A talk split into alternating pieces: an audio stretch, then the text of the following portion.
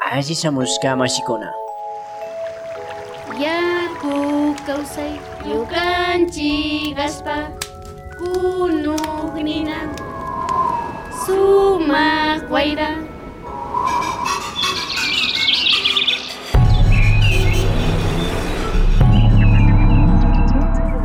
Minga por la Pachamama, una ventanita entre el campo y la ciudad.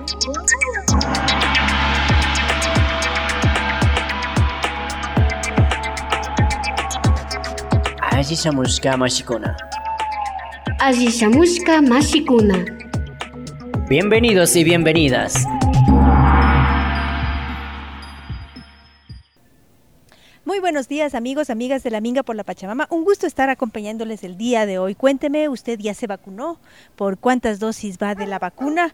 Recomendación, muy recomendada, por favor, póngase la vacuna para cuidarnos entre todos. Muy buenos días, Marcel. Muy buenos días, vecinos, vecinas, caseritos, caseritas escuchas. Estamos aquí en su programa Minga por la Pachamama y efectivamente eh, hagamos lo posible, no aprovechemos, eh, veamos eh, cuántas dosis ya tenemos, estamos ya eh, varias gente por la segunda dosis y pues la recomendación ¿no? en este cuidado en nuestro entorno, este cuidado en comunidad. Así que, amigo, amiga, eh, muchas gracias por sintonizarnos el día de hoy. Eh, recuerde que puede comunicarse al 0982 42 0922. Línea Minguera 0982 42 0922. Bienvenidos eh, todos sus mensajes, sus comentarios, sus criterios en el Facebook a través de eh, arroba minga por la Pachamama o arroba corape satelital. Y por supuesto también agradecemos a todas las radios comunitarias que se suman a la Minga, ¿no? Y que están también atentos, atentas a todas las personas que también están viajando, están haciendo sus actividades a través de todas estas radios comunitarios, como es Radio La Tacunga en Cotopaxi, Radio Antena Libre en Esmeraldas. Radio Alfaro en Manabí, Radio Buen Pastor en Loja. Radio Herpe en Chimborazo, Radio Frontera en Tulcán. Radio Irfeyal en Pichincha, Radio Runacunapac en Bolívar. Radio Ideal Tena en Napo, Radio Sucumbíos en Sucumbíos. Radio Salinerito en Bolívar Radio La Voz de Guamote en Chimborazo. y Radio Intag en Imbabura. Así que amigos, amigas, hoy vamos a ir conociendo algunas experiencias, algunas, eh, ¿qué será? Eh, algunas historias que tenemos para contarles sobre el tema de la lactancia, sobre el tema de diferentes temas en esta Minga por la Pachamama. Así que bienvenidos, bienvenidas a esta ventanita entre el campo y la ciudad. ¿Cuál sería su mensaje por la Semana Mundial de la Lactancia Materna? Bueno, primeramente eh, celebrar esto de la Semana Mundial de la Lactancia y también un- una felicitación a, todas las señoras, amigas eh, y, compañeras que donan su leche para, para todos los niños que necesitan, apoyando las, a las madres que muchas veces no, no tienen la suficiente leche como para mantener a sus hijos. Una felicitación, un, un abrazo enorme para todas ellas y muchas bendiciones. Bueno, aquí para, para to- dedicado para todas las, para todas las eh, madres que, que donan la, la leche. Bueno, tenemos aquí lo que es eh, hortalizas, eh, todo orgánico, eh, zanahorias, lechugas, albahaca, remolacha, rábanos, aguacates, limones, limas, camote. Tenemos en hierbas, en hierbas, arom- en hierbas, por ejemplo, esta lo que es la, la hierba magui, ¿sí? que sirve para sazonar las comidas, el apio, el culantro, el perejil, la hierba luisa, tenemos acá berros, tenemos también eh, el eh, brócoli, coliflor, las vainitas, ¿qué más tenemos? Ah, tomate, que por acá tenemos pepinillos y zucchinis también. Entonces creo que es importante todos estos alimentos como para una buena nutrición de la tanto de la madre como de los de los niños que a los que se les eh, hay que beneficiarles de mejor manera. De buenos días, ¿con quién tenemos el gusto? Buen día con todos, eh, un saludo de aquí de parte de Eri Juiña es mi nombre. Estamos, estoy aquí en Granja Integral Chaupichupa, en la parroquia de Nayón, en Nayón, el Jardín de Quito. Y bueno, hemos recorrido ¿no? Eh, una pequeña parte de, del trabajo que ha hecho. ¿Cómo, cómo llegó a hacer, por qué eh, hacer lo que está haciendo aquí en la granja? Bueno, es una es, es un poco larga, Ajá. poca larga la historia, ¿no? O sea que en realidad eh, en la, vida a veces nos tiene deparado cosas que a veces uno nunca, a lo mejor no pensó, ¿no?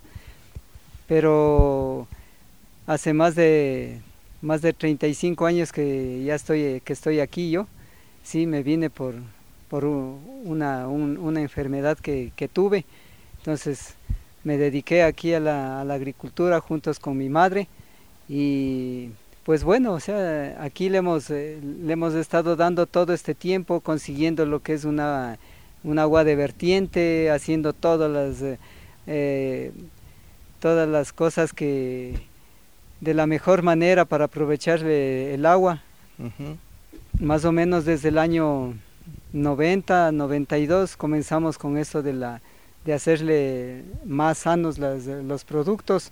Entonces, con, con un apoyo, con un empuje de, de Manuel Zuquilanda, supongo que deben, a- conocerlos. Manu- saludos a Manuelito, que años que no le, no le veo, pero él fue gestor de, de todo esto. Y también, bueno, un saludo a, a mi amigo, a mi amigo, ¿cómo es? Se me fue. ¿Cuál será? ¿De dónde es? No, bueno, él es ingeniero, a- él es ingeniero a- agrónomo.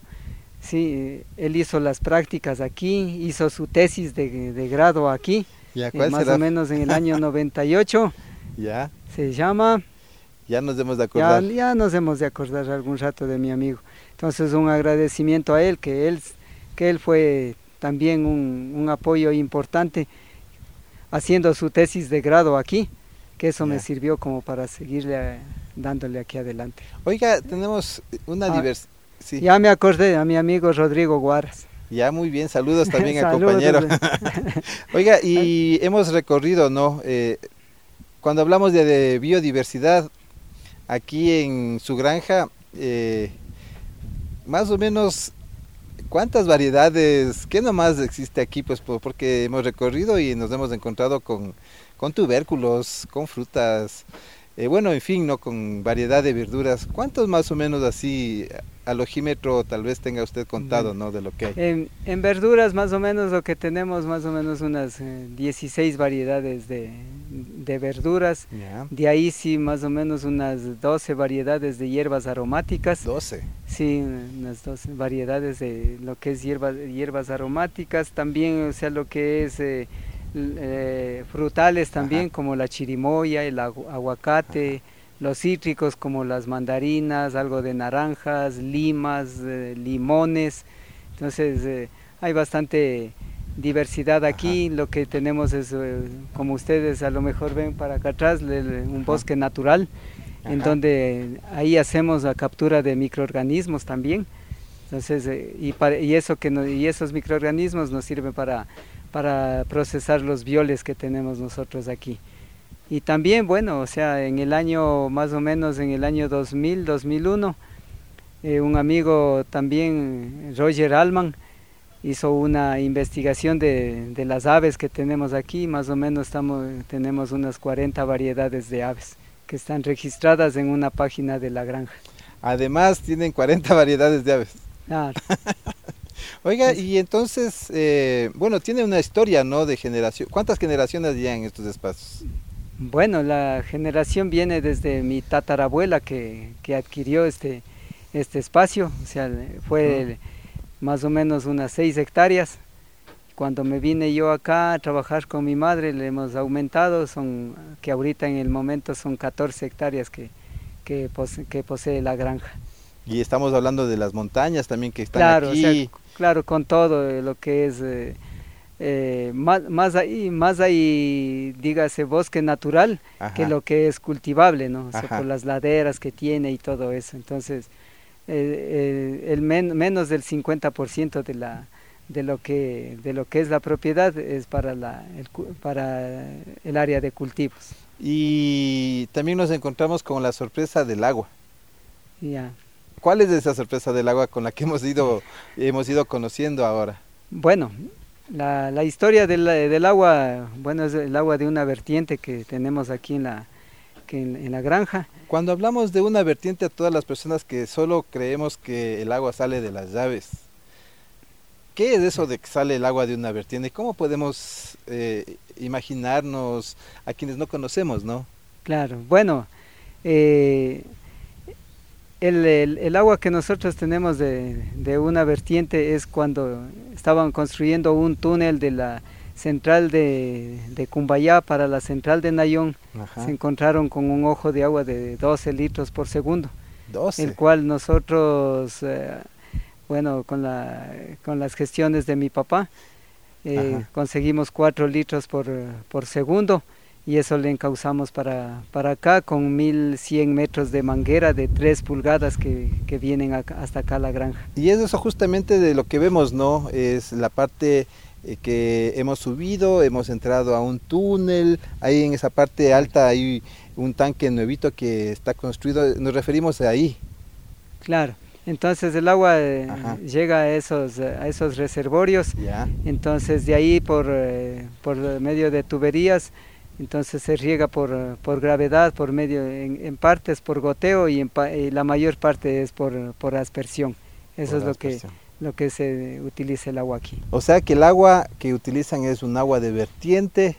¿Y qué tal es esa agua para tomar? No sé si es que se han hecho algunos estudios. Claro, según los análisis que hicimos ya a- apenas eh, llegó el agua en el año 90, entonces son agua apta para el consumo humano. Ah, sí. Claro.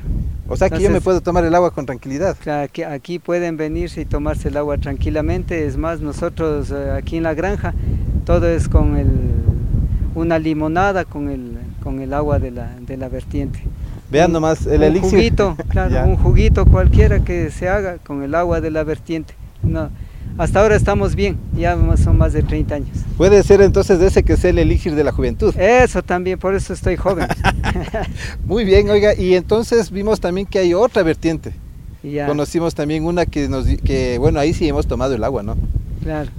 Bueno, no, esa es o- otra otra historia. Bueno, esa es en la parte de la de la mina, esa, Ajá. esa parte cuando salía casi al lado del río, pero con la explotación del- de los materiales pétreos, se, se cogió más acá arriba, se hizo un reservorio, se hizo todo eso como le ven así todo bonito, entonces eh, que también hemos puesto tilapias y truchas también ahí, hemos cosechado, sí, entonces todo se trata de aprovechar lo mejor que se pueda con el agua. Muy bien, pues entonces hemos eh, bebido el agua del, del de estos eh, ¿cómo es? De, de las vertientes. de las vertientes, ¿no? Nos hemos refrescado, nos hemos lavado el rostro y hemos visto cómo es efectivamente ese líquido vital para todo este espacio de la granja, ¿no? ¿Cuáles son de aquí sus desafíos, como vemos en este trabajo, ¿no? Que, que es como se va cuidando el espacio, ¿no? Tiene esa relación directa con eh, las plantas nativas, con las aves, y además está también eh, desarrollando la producción diversa, ¿no? sin agrotóxicos. Claro. ¿Cuáles son los desafíos en ese escenario? Bueno, en, en este sentido, bueno, eh, eh, uno de, de mis desafíos fue eh, producir alimentos. O sea, desde el principio cuando yo me vine para acá fue siempre producir alimentos y producir alimentos sanos, los que nosotros también vamos a consumir. ¿No es cierto? Entonces, esa es, esa es la, la, eh, la principal eh, idea, la principal meta que nosotros tenemos, siempre producir, producir más y mejor para, para el consumo de, toda la, de todas las personas. Muy bien, compañero. Y si nosotros queremos tener acceso a sus productos, si queremos visitarle, ¿cuál es la forma? ¿Cómo podemos eh, comunicarnos? Bueno, eh, pueden comunicarse a, mi, a mi celular, el 099 60 89 720, a nombre de Eric Juiña. Entonces estoy listo y dispuesto para atenderles con las canastas orgánicas eh, a domicilio o si es que quieren venirse acá también a cosechar o, o quieren venir a, a, respirar un poco de aire puro, que también tenemos plantas ornamentales, entonces pueden disfrutar de todo, todo este paisaje con los animales domésticos y todo eso. ¿Y nos puede repetir nuevamente el número? Eh, sí, eh, 099 60 89 720. Y en el marco de los desafíos hemos visto ya eh, el trabajo que se ha realizado. Eh, bueno, ahí en, el país, ¿no? Eh, también a veces uno se siente la tristeza de compañeros, de compañeras, agricultores, agricultoras, que no dicen, bueno, chuta, no sé qué más hacer, está, algo está sucediendo, están con un monocultivo o quieren nuevamente retomar ese trabajo ¿no? con la tierra. Eh, ¿Cuál sería ahí sus recomendaciones y su mensaje a todas estas compañeras y compañeros que posiblemente estén pasándolas mal, estén tristes, hayan tenido alguna decepción ¿no? en estos procesos que son fuertes, son duros ¿no? Claro. en la producción? ¿Cuál sería su mensaje? ¿Cuál sería su recomendación? Bueno, o sea que primeramente que no se dejen vencer, sí, hay que seguirle adelante, hay que confiar en, en, Dios y en uno mismo también, que las cosas van a salir de la, de la mejor manera. Eh, bueno, una recomendación sería no, no, no se vayan por los monocultivos, siempre hagan rotación de cultivos, siempre materia orgánica más, sí, uh -huh. más materia orgánica antes que, que químicos que los químicos en alguna forma ayudan, pero la materia orgánica es la que, la que, la que más ayuda. Ya, muy bien, pues compañero, muchas gracias. Eh, tal vez ya para cerrar el diálogo, eh, su mensaje a todos los consumidores, consumidoras que estamos pendientes ¿no? del programa y que estamos en sintonía. ¿Cuál sería? Bueno, que, que se animen a comer eh, cosas, eh, cosas sanas, cosas frescas, como bien se dice, de la mata a la, a la olla. O sea, eh, se cosecha, nosotros cosechamos por lo general los días viernes y al viernes en la tarde estamos eh, entregando, o, o, máximo a veces eh, en los, los, sábados. Entonces son cosas frescas, son cosas sanas que, que, les van a servir de mucho. Muy bien, pues muchas gracias, Da. Y bueno, y seguimos con más Minga mercados locales. En tiempo de coronavirus. La comercialización de alimentos agroecológicos nunca fue fácil. Los lugares como ferias, canastas, tiendas, restaurantes agroecológicos tuvieron que cerrar con la llegada del coronavirus. Pero se adaptaron rápidamente a las nuevas circunstancias. Antes de la pandemia, el emprendimiento de la familia de Zulay era un restaurante agroecológico en Ibarra que se abastecía con la producción de su finca agroecológica ubicada en Ambuquí. Durante la pandemia, Zulay tuvo que cerrar su restaurante agroecológico. ¿Qué fue lo que sucedió entonces? Nosotros ya no teníamos comida, ni plata para comprar y en la tienda nada le fían. Entonces ya se comenzó a tener esa necesidad de ahora que comemos mañana. Y en cambio en la casa tenían todo dañándose, los huevos, los mangos, los cuyes comían el doble, o sea, toda la producción estaba como colapsada. Ante el colapso provocado por la pandemia, diversos actores locales desarrollaron estos mecanismos de comercialización. En Simbuto, Quincahuán, la población de la comunidad se triplicó por la llegada de los migrantes. La comunidad se organizó y respondió con un centro de acopio. ¿Qué podemos hacer ahora? No tenemos un carro, no tenemos salvoconducto con qué rugo, con qué para sacar. Entonces, ¿qué podemos hacer? Entonces, en esos casos dijimos, no, pues aquí los comuneros sembramos. Como no podíamos aglomerar, entonces le perifuneamos para que vengan a dejar, consiguiendo una persona responsable para que nos dé vendiendo. Entonces ahí es donde que la gente llegaba desesperadamente. Algunos papitas las que sembraban 10, 15 sacos, nos hacíamos trueque, nos hacíamos cambio porque económicamente no podíamos dónde generar. Entonces con los que no tienen nada con qué hacer trueque, entonces el, el dinero lo manejábamos. En Cusubamba se realizan ferias en la comunidad. Y de ahí conversamos con los dirigentes y, abrimos mercado acá en la comunidad mismo. Y todos los, los, sábados hacíamos una feria, una pequeña feria y los de aquí mismo, de la misma comunidad, compraban. era una experiencia bien bonita que aquí mismo sí se puede vender. También se reactivaron las redes de solidaridad y reciprocidad entre comunidades de las zonas altas y bajas, que diversifican la alimentación y tejen redes alternativas de alimentos que se estaban perdiendo.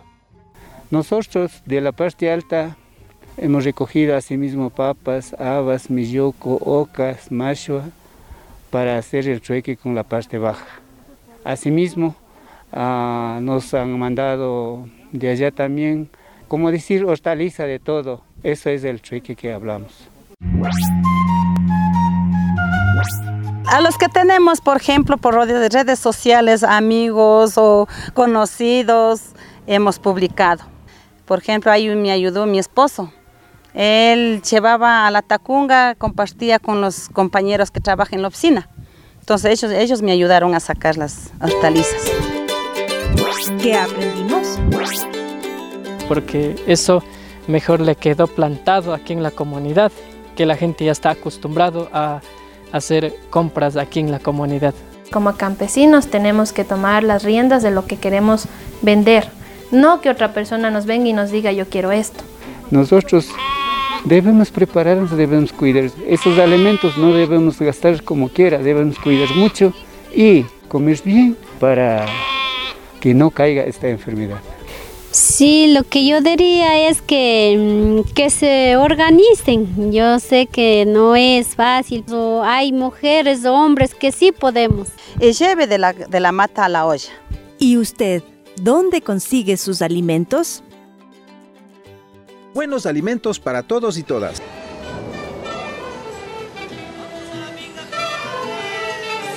Aprovechar la oportunidad y mandar un saludo muy grande a todas las regiones del Ecuador, como estamos en la región costa, región sierra, eh, eh, región amazónica y también eh, un saludo grande para el directorio de la Confederación de Productores Agroecológicos a nivel del Ecuador.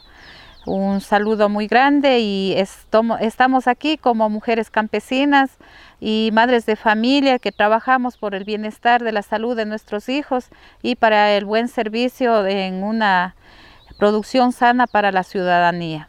Llegar a, dar a conocer sobre nuestra producción agroecológica y también sobre nuestro sistema del SPG que es muy útil y es una herramienta muy estratégica para nosotros los productores. Eh, salud especial para Loja, para Santa Elena, para Montúfar, eh, para Inta, Cayambe, mi querido Cayambe, el Quinche, Quito y para los compañeros de Riobamba. Ya, gracias. Eh, buenas tardes, mi nombre es Virginia Tipán Luisa. soy productora de la Asociación Biovida y mi granjita se llama Los Siete Paraísos y estamos ahorita aquí en la comunidad San José del Quinche. ¿Cómo llegó pues a, a optar por eh, este espacio en la producción, ser agricultora? ¿Cómo fue que llegó? Mm, eh, primeramente pues yo soy hija de campesinos y nosotros hemos venido trabajando siempre en la tierra. Y para entrar a lo que es agroecología han sido pasos que hemos seguido eh, bastante colectivo como participación en la FENOCIN, en los grupos como eh, organizaciones de segundo grado, la UCICAP, y luego pues hemos golpeado las puertas como a la Fundación CEDAL, eh, la Confederación de Pueblo Cayambi, son las formaciones que venimos practicando y trabajando en diferentes localidades y trabajos colectivos. Eh, los trabajos que nosotros venimos realizando son trabajos familiares. Eh, trabajamos toda la familia y el sistema de trabajo que tenemos es el no utilizar los agrotóxicos. Nosotros trabajamos de manera limpia, tenemos trabajo para toda la juventud, los niños y los mayores, en donde no están expuestos a eh, venenos peligrosos. Y estamos trabajando de esa forma. Y también lo que vemos es más el consumo. Nosotros queremos es tener un consumo responsable y hacemos toda esta dinámica de producción para tener una buena nutrición para la población y para nuestras familias. Es lo que hacemos. ¿Y, y por qué optar por la- el tema de no usar agrotóxicos y más bien irse por esta otra línea? Em, porque por lógica se hace un poco de conciencia cuando eh, se tiene un pesticida o se tiene un, un, un químico para como fertilizante en todos los productos que vienen vienen con un sellito que dice veneno entonces nosotros por lógica vemos que es veneno y los aplicamos en nuestras plantitas Claro que el veneno en dosis pequeñas no mata al instante, sino lentamente. Entonces esa conciencia nos ha dado a, a hacer a nosotros también un poco más actividad de trabajar agroecológicamente y buscar alternativas, como hacer eh, violes, como hacer abonos, bocachis de la misma chacra. Los violes se utiliza igual las mismas hierbas de nuestras chacras. eh, para hacer un bocashi igual son los estiércoles de nuestros animales que son igualmente tratados para que no tengan parásitos y todo eso. Entonces esa es la forma de fertilizar de una manera limpia y adecuada a las plantas. Esa es la alternativa que hemos buscado y también por tema de costos, que es un poco más eh, económico hacer nuestras propias, elaborar nuestros propios abonos y nuestros propios violes. ¿Y cuántos productos tiene usted su finca? Produce- Mi finca tiene como 22 productos. Entre ellos tengo en frutales, tengo en granos y tengo en hortalizas. En frutales tengo tomate de árbol, eh, mora, tengo aguacates, eh, durazno, manzanas, limones, eh, tengo limas, tengo guavas y taxos. En granos tengo eh, frijol, tengo como ocho variedades y tengo alberja, em, chochos, tengo choclos, habas y a veces siembro también papas. Tengo camotes también. Y en ese sentido, entonces, eh, ¿cómo trabaja usted en su finca? En, ¿Quiénes nomás trabajan en la finca? En la familia, eh, la granjita y el trabajo que nosotros hacemos, le hemos puesto los siete paraísos, eh, por lo que somos una familia que está conformada por ese número. Entonces nosotros trabajamos aquí, eh, yo como madre de familia y mis hijos, mis hijas trabajamos aquí. Unos nos dedicamos a la labor que es de la agricultura, la limpieza, eh, regar agua, cuidar todo eso. Otra se dedica igual a hacer la venta, como en este caso hacemos a veces las canastitas o a veces salimos a las ferias que están igual consideradas como ferias agroecológicas. Nosotros trabajamos en esa línea. Y entonces, eh, eh, ¿qué han logrado? ¿Cuáles han sido sus logros aquí en el espacio de la Em, finca? En el espacio de la finca es el logro más grande que nosotros tenemos es alimentación.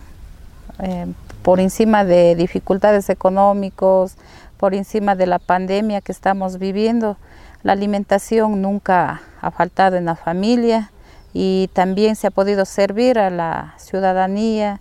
Eh, también estamos con, con esa bondad de que los vecinos tal vez no tienen, pues aquí nosotros eh, no se puede comercializar todo y se puede compartir con ellos también. Esa es la ventaja que hemos tenido y sí, de una u otra forma este, estos trabajos nos ha servido también para poder solventar económicamente los estudios de nuestros hijos. Es lo que hacemos. ¿Y por qué es importante entonces la participación ¿no? en este espacio de su familia? Eh, la participación en el espacio de la familia es más convivencia, eh, estamos un poco más cercanos y eh, también es la forma de, de sobrellevar el, la tradición también, porque de donde venimos, de una familia campesina, no hemos quedado de que ya se, nos fuimos a estudiar y tenemos nuestra profesión y se acabó la tierra. Más ha sido de que se pueda estudiar y se pueda también un poco cambiar alternativas de lo que se viene trabajando en los eh, años anteriores. Por ejemplo, en los años anteriores buscaban los intermediarios hacia las fincas para llevar los productos. Hoy con un poco más de conocimiento y el apoyo de los chicos que se van a estudiar, ah, permite que uno salga con la producción a ofertar ya en, otro, en otros canales de venta. Entonces eso también ha sido trabajar en equipo, trabajar en familia y colectivamente en las organizaciones se busca las mismas alternativas de querer canalizar otros canales de ventas. En, eh, el caso de aquí de los siete paraísos, eh, lo que más apoya es los hijos, por la necesidad que uno también eh, se tiene muchachos estudiando, ellos también están estudiando, los servicios básicos nunca esperan, uno tiene que tener un dinerito para poder pagar. Entonces aquí la alternativa es que está de poder seguir cultivando y seguir eh, haciendo las ventas y de ahí mismo tienen para sus estudios y tenemos para poder solventar los servicios básicos. Solo que en este tema de las pandemias ha sido dificultoso. Nos hemos ido bajando en tema de producción porque no hay muchos canales de venta. Y claro, como está la economía también, se, se puede palpar que eh, todos estamos economizando de una manera muy, muy fuerte, hasta en la forma de consumo. Cuando apareció la pandemia, ¿Cómo fue que ustedes se organizaron? Eh, nosotros estábamos alertas con este tema que pasó y eh, tomamos primero eh, en cuenta las medidas de bioseguridad que todavía no había, que nadie nos habían enseñado, pero supuestamente teníamos que protegernos y un poco seguir también las normas que daba el COE y todo eso. Estábamos atentos y nos arriesgamos igual a solventar con la alimentación que nosotros teníamos, lanzarnos a las ciudades y poder servir eh, haciendo canales de venta como canastas agroecológicas y sí hemos podido sustentar en esos momentos más difíciles, hemos estado presentes. Y en el momento de la pandemia no hubo bastante... ¿Qué pasó con, con la parte de comercialización que ustedes estaban... Eh, nosotros tuvimos bastante acogida, eh, se pudo servir bastante en la ciudad y todo eso.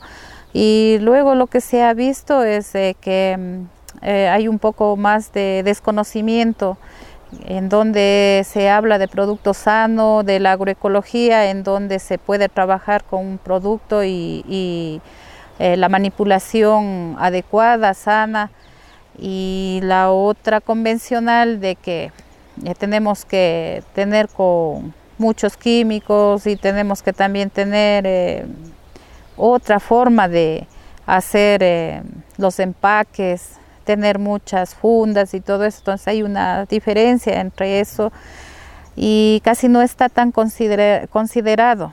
Ver que la agroecología no quiere dañar el medio ambiente, tiene otra forma de empacado y con la convencional es otra, entonces son esas dos partes que quizás no hay mucha conciencia que prefiere ver lo que está más empaques y que ver lo que está de otra forma, ¿no? Como por ejemplo tener así al aire libre y que no esté eh, con tanta funda o preservantes para que no se dañe.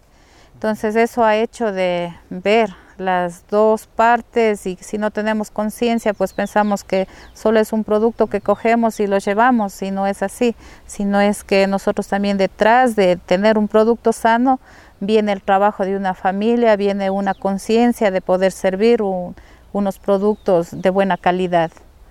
Y en ese sentido entonces ahora eh, ¿cómo están con la, la parte de la producción ¿no? que tienen acá y la comercialización? Eh, parte de comercialización estamos un poco bajos porque no, ya digo, no tenemos esta conciencia de por qué es la producción sana, eh, de calidad y por qué es la calidad y con preservantes, podríamos decir así. Y en forma de producir, eh, aquí nosotros tenemos para producir en cantidad, pero cuando no hay una, una buena comercialización es preferible no arriesgarse a producir mucho. Hemos tenido que perder bastante producción porque no ha habido mucha comercialización. Eso es lo que nos ha estado pasando en este tema de, de la pandemia. ¿Y qué van a hacer ahora entonces? Ahora tenemos otra alternativa como productores de aquí, de esta granjita. Estamos pensando eh, nosotros más bien dedicarnos más a producir lo que son los granos andinos y tener sí un poco de hortalizas, sí, pero estamos más bien por la línea de servir con más productos andinos. Eso es lo que estamos pensando. estamos viendo de que em, para hacer una producción de hortalizas eh, necesariamente uno tiene que entrar a la lógica de los empacados y preservantes y nosotros no estamos con esa idea, nosotros estamos con una idea de otro servicio y más bien estamos en una conciencia de una producción sana y no estamos eh, para poder hacer la, la, misma dinámica que hace la producción convencional. Entonces nosotros lo que podemos servir es con los granos, con más producción orgánica que para, para no tener esos inconvenientes y tampoco estar dañando mucho la, el medio ambiente. Es lo que se está pensando aquí. Y en el tema alimentario, ¿cómo les ha ido en su casa con todos estos procesos, no? En el tema alimentario hemos estado eh, bien, hemos estado bien, eh, también hemos hecho conciencia porque hay veces que nosotros solo queremos, como decir, tener solo como harinas, queremos tener solo como quesitos, la leche y también sabemos que todo en exceso nos hace mal. Entonces ahí nos hemos ido también concientizando y quizás hemos estado en la pandemia en obesidad y ya hemos ido también nosotros ahí alternando nuestra nuestra alimentación, nuestra dieta y ya hemos ido nosotros también ya poniéndonos bien en práctica con nuestra salud. ¿Y qué le molestaba a usted de ese proceso de cambio de los alimentos, de mejoramiento? De, Eh, decir que a veces uno tiene en la mente, eh, no me gusta comer verduras y, y, me gusta solo comer como ser harinas. Bueno, a mí me gustaba la carne y el queso, pero que le ponga más carne y menos verduras. Pero ya uno va haciendo conciencia que eso también hace daño. Entonces, eh, para nosotros no ha sido necesidad de que recurramos a un nutricionista y que nos den las dietas, no, sino ha sido más un tema de conciencia de que debemos bajar esta forma de alimentar y hacer una dieta balanceada que sí tenemos aquí en nuestros espacios, nuestras lechugas, todas las verduras. Entonces de esa forma ya nos hemos ido eh, acomodándonos y mejorando nuestra salud. Los momentos más claves sería seguir trabajando que si aquí estamos trabajando en esta finca una familia, pues en otro lado hay otra familia y hay organizaciones colectivas que están trabajando en este proceso, seguir luchando en una concientización de poder hacer y dar a conocer cuál es la producción de calidad y alimentación sana. Sería esa la conciencia que no todo lo que se ve bonito es sano. Hay muchas formas de poder llevar una producción hacia la ciudadanía y, y, y, unirnos entre todos para sacar una buena propuesta y poder llegar con nuestro producto que es de calidad y es sana hacia la demás ciudadanía. Esos serían los puntos más claves que pensamos. Y en ese sentido, por ejemplo, de lo que nos contaba que usted entró desde joven ¿no? a la organización, ¿cuáles son esas etapas en su vida que ve que también es de, de cambio ¿no? que le ha producido a usted? Eh, sí, como digo, es eh, preservar, eh, ser, eh, como digo, eh, no desmayarse, seguir adelante, que los procesos organizativos tampoco es malo, ¿no? Depende cómo lo quiera llevar. En nuestro caso nosotros nos hemos metido jóvenes a estar en este proceso por sacar a los pueblos, a las organizaciones adelante en el tema de nutrición. Eh, ha sido bastante complicado como hemos visto las estadísticas de nuestros niños, de nuestros jóvenes. Entonces nosotros ha sido de ver la forma de, eh, de mejorar esa calidad de vida es en una buena alimentación y eso hemos hecho nosotros. Eh, ese ha sido nuestro punto eh, para seguir trabajando y, y, hemos logrado, porque en ocasiones eh, se ha visto las comunidades que han podido salir adelante con las producciones, algunas se han dedicado quizás a hacer eh, una producción solo de harina de quinoa, ya es una forma de trabajo para la misma comunidad, de una forma de ejemplo para la juventud y generar también trabajo para la juventud, porque algunas empresitas que sí han generado estas actividades tienen trabajo su propia comunidad, tienen alimentación su propia comunidad y también los niños. Se ha visto que en algunas ocasiones ya han ido cambiando su forma de vida y mejorando la nutrición en cada localidad. Eso es lo que hemos hecho. Los momentos más felices en donde uno, yo tengo dos experiencias. Una vez he tenido que trabajar eh, un buen tiempo en oficinas y cuando uno depende de un trabajo, usted tiene que regirse al horario que tiene su trabajo. Usted va, trabaja y vuelve a la casa y sus quehaceres está todo de hacer, acumulado.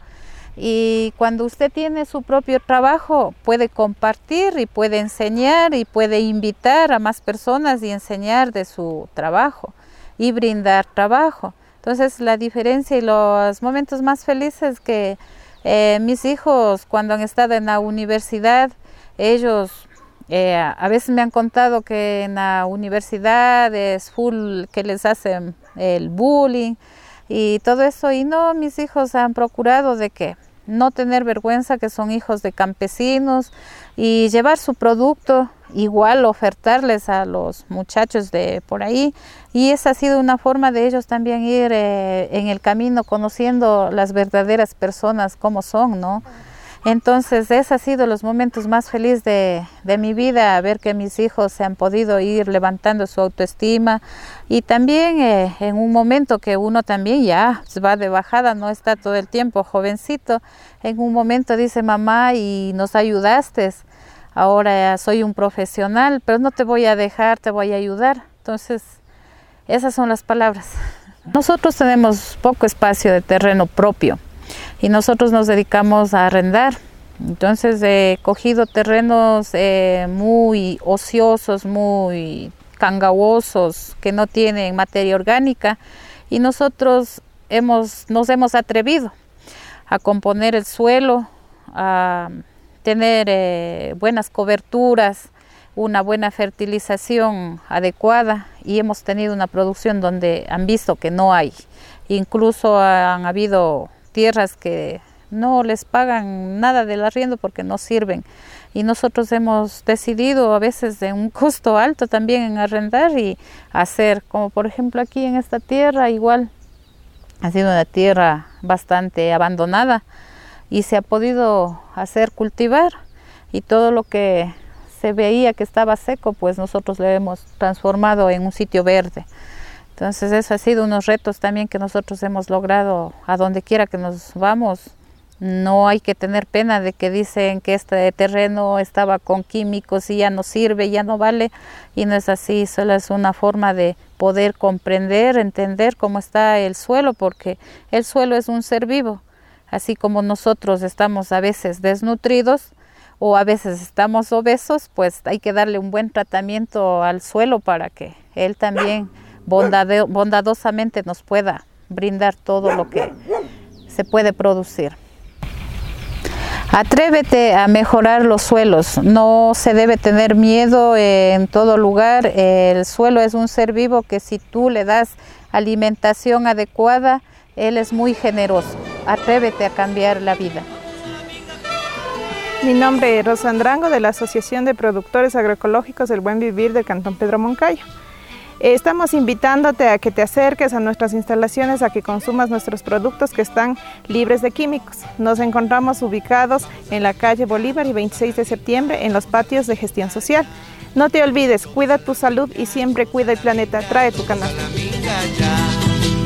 todos cantando, todos bailando. Y bueno, amigos, amigas, un gusto haberles acompañado el día de hoy. Espero hayan aprendido, hayan conocido y hayan disfrutado de estas experiencias que los caseritos, los caseritas escuchas muy gentilmente nos cuentan y comparten asimismo en este espacio de la Minga por la Pachamama. Así que todos estos aprendizajes ojalá nos hayan permitido eh, tener ya algunas ideas y también eh, algunas eh, nos hayamos inspirado ¿no? en poder dar ese primer paso que a veces nosotros nos cuesta. ¿no? Entonces vamos a dar ese primer paso y pues también nos pueden enviar sus experiencias, nos pueden contar también, ¿no? Estamos nosotros atentos y atentas. Así que amigos, amigas, si usted tiene alguna cosa que contarnos para ir caminando en esta minga por la Pachamama, en esta minga por la salud, en esta minga de este encuentro entre compañeros, bienvenida su experiencia, bienvenida su información, no dude en contactarse con nosotros. Y pues bueno, pues no, recuerden que el poder del caserito,